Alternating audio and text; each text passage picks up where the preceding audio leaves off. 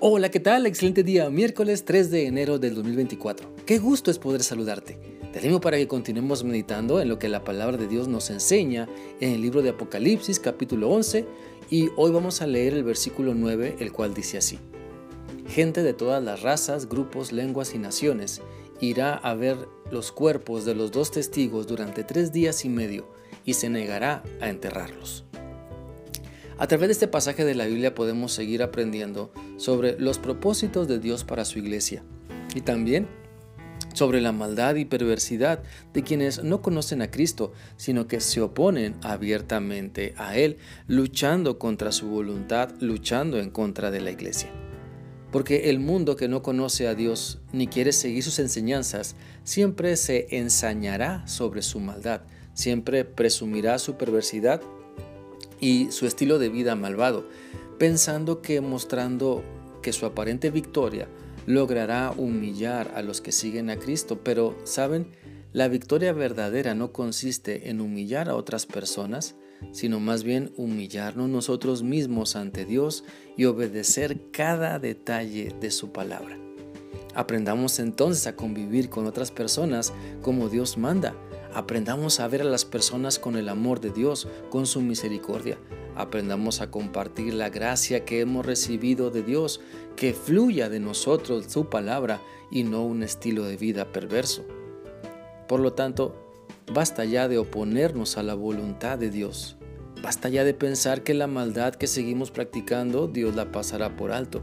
Más bien debemos arrepentirnos, debemos confesar nuestra maldad y regresar a Dios confiando y viviendo lo que sabemos que Dios nos pide. La Biblia nos dice en Santiago 4 del 7 al 10 lo siguiente. Así que entréguense a Dios, resistan al diablo y el diablo huirá de ustedes. Acérquense a Dios y Él se acercará a ustedes. Quiten el pecado de su vida, pecadores.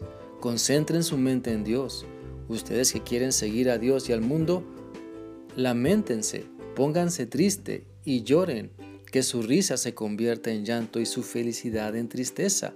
Humíllense ante el Señor y Él les dará honra. Mira, todos los días nos enfrentamos con situaciones donde se requieren que demos lo mejor de nosotros. En el sentido de poner en práctica la palabra de Dios, claro, de ser amorosos mientras otras personas deciden guardar rencor, de perdonar mientras otras personas deciden vengarse con saña, de mostrar misericordia mientras otras personas solo le dan rienda suelta a su perversidad. Por eso debemos ponernos a pensar en cómo estamos accionando ante las personas que no son como nosotros, que no son como nosotros queremos, que no piensan como nosotros pensamos.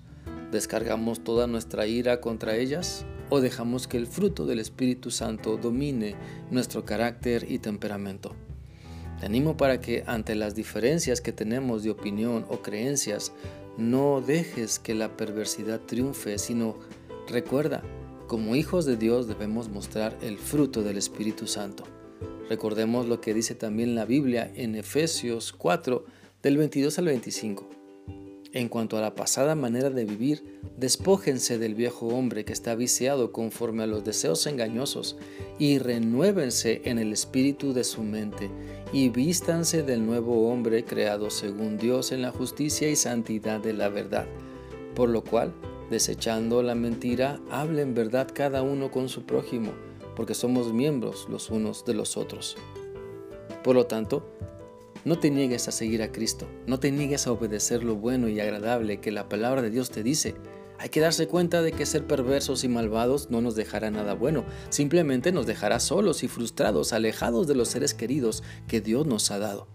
Te animo entonces para que puedas influir de manera positiva en las personas que te ven, que las personas que te ven vean a Cristo en ti, que las personas con las que convives vean a Cristo en ti, que las personas con las que te relacionas cada instante vean a Cristo en ti y no a una persona hipócrita que dice creer en Dios pero niega con sus acciones la cruz de Cristo.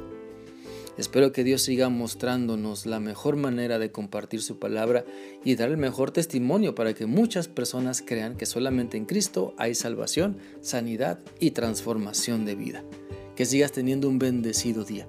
Dios te guarde siempre. Hasta mañana.